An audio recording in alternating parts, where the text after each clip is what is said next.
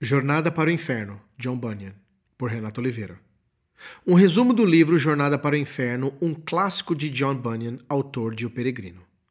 Gostaria de apresentar a você, leitor, um resumo de um clássico da literatura cristã, o livro Jornada para o Inferno, de John Bunyan. A edição em português desse livro é da editora PES. O livro trata da vida ímpia do Senhor Mal e como esta resultou em sua condenação eterna, ou seja, a sua ida ao inferno. Para quem já leu John Bunyan, ele traduz muito bem a luta contra a carne e as tentações. A sua própria conversão, ele a descreve no livro Graça Abundante ao Principal dos Pecadores. Nele é descrita a luta travada até que ele tenha um entendimento correto sobre a atuação da graça. Muitos altos e baixos acontecem, mas ao final, a graça prevalece. Diante dessa leitura de Jornada ao Inferno, achei por bem destacar as principais causas de um comportamento iníquo e sem o temor de Deus. A minha intenção é de que, ao ler sobre esses pontos, você faça uma autoavaliação e ao final sinta o desejo de combater o bom combate, o combate contra o pecado, mesmo aqueles que parecem ser muito sutis. Vamos às lições de vida extraídas do livro. Desrespeito ao dia do Senhor.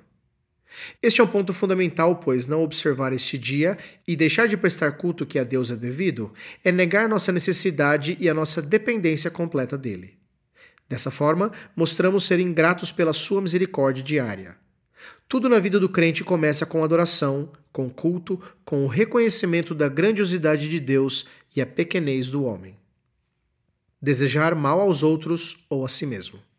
Praguejar e amaldiçoar o próximo ou a si mesmo demonstra total desrespeito à imagem de Deus. Lembre-se, inclusive, de que Jesus chama de homicida aquele que deseja o mal ao seu semelhante. Em Levíticos capítulo 19, versículo 18 diz: Não te vingarás, nem guardarás ira contra os filhos do teu povo, mas amarás o teu próximo como a ti mesmo. Eu sou o Senhor.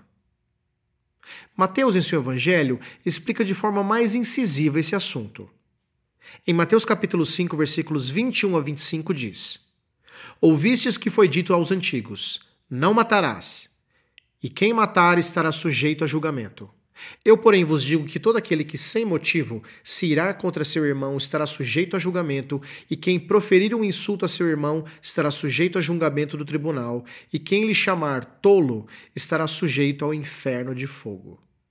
Se, pois, ao trazeres ao altar a tua oferta, ali te lembrardes de que teu irmão tem alguma coisa contra ti, deixa perante o altar a tua oferta, vai primeiro reconciliar-se com teu irmão, e então, voltando, faze a tua oferta.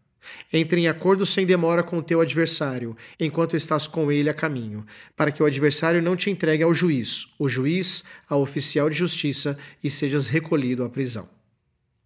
Más companhias. Se você possui más companhias que constantemente o incitam em fazer o que é mal perante aos olhos do Senhor, isso é um grande sinal de que Deus o entregou a uma mentalidade reprovável para fazer coisas que não convêm. Em Romanos capítulo 1, versículo 28 diz: e por haverem desprezado o conhecimento de Deus, o próprio Deus os entregou a uma disposição mental reprovável para praticarem coisas inconvenientes. O desejo de estar com os santos em vez de estar na companhia de ímpios, o fato de não sentir prazer nas más companhias, pode ser um sinal de que se deseja o céu e não o inferno. Pelo contrário, preferir a companhia do mundo ao invés da companhia de homens tementes a Deus só mostra que você não é de Deus e sim do mundo imoralidade sexual. Não somente a prática pecaminosa condenará o homem, mas também o desejo de praticá-la. E isso mesmo que nele não haja forças ou coragem para consumar tal prática. Em Provérbios capítulo 24, versículo 9 diz: Os desígnios do insensato são pecado, e o escarnecedor é abominável aos homens. Se o desejo do tolo é pecado, o desejo em ser tolo é um pecado ainda maior. O homem que caminha para o inferno é um tolo e não se arrepende de viver em imoralidade. Não são as más ações que tornam o homem mau, mas é o homem mau que pratica más ações. Em 1 Samuel capítulo 24, versículo 13 diz: Como diz o provérbio dos antigos, dos maus procede a maldade, mas a minha mão não se estenderá contra ti. Hipocrisia. Devemos viver o que pregamos e não sermos como os fariseus. Esses tinham Deus em seus lábios, mas longe do coração. O homem que caminha para o inferno não tem a verdade nos lábios e nem no coração. Se esse encontra-se no seio da igreja, não consegue agir sem contradição entre os seus atos e os seus lábios. Desonestidade. Agir com mentiras para levar vantagem é pecado. A mentira por si só já é um grave pecado. Mas esse agrava-se ainda mais quando utilizado para realizar um outro pecado. Em relação às dívidas, é algo terrível assumir dívidas com a convicção de que não poderá ou terá como pagar. Isso é pecar deliberadamente.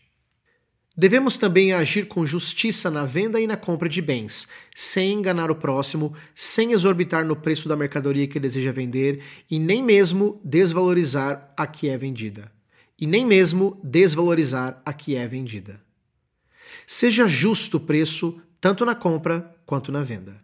Em Levítico capítulo 25, versículo 14 diz: Se venderdes alguma coisa ao vosso próximo, ou a comprardes dele, não sejais desonestos um para com os outros não cuidar da família. O apóstolo Paulo, na carta de Timóteo, nos adverte sobre o pecado de não cuidar da sua própria casa.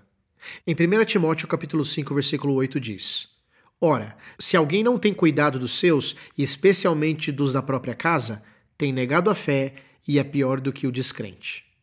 Orgulho.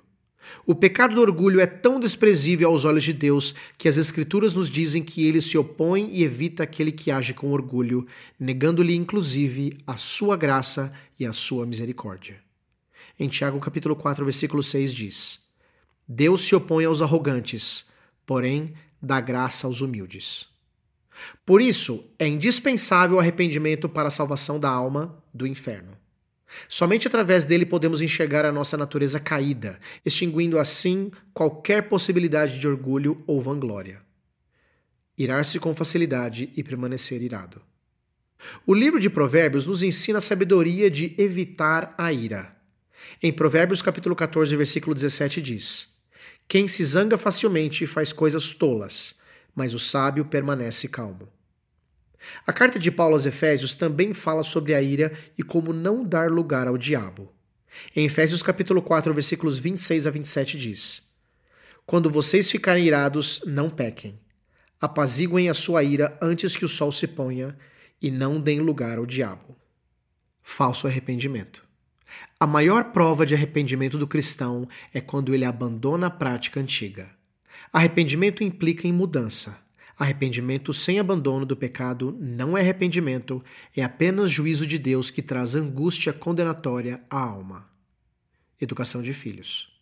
Se tratarmos o nosso filho com rigor exagerado e ele se perder, a nossa consciência nos acusará por termos sido impacientes e rudes. Entretanto, se o tratarmos com amor e misericórdia e ainda assim ele se perder, pela graça de Deus teremos paz e consolo por termos feito tudo quanto podíamos.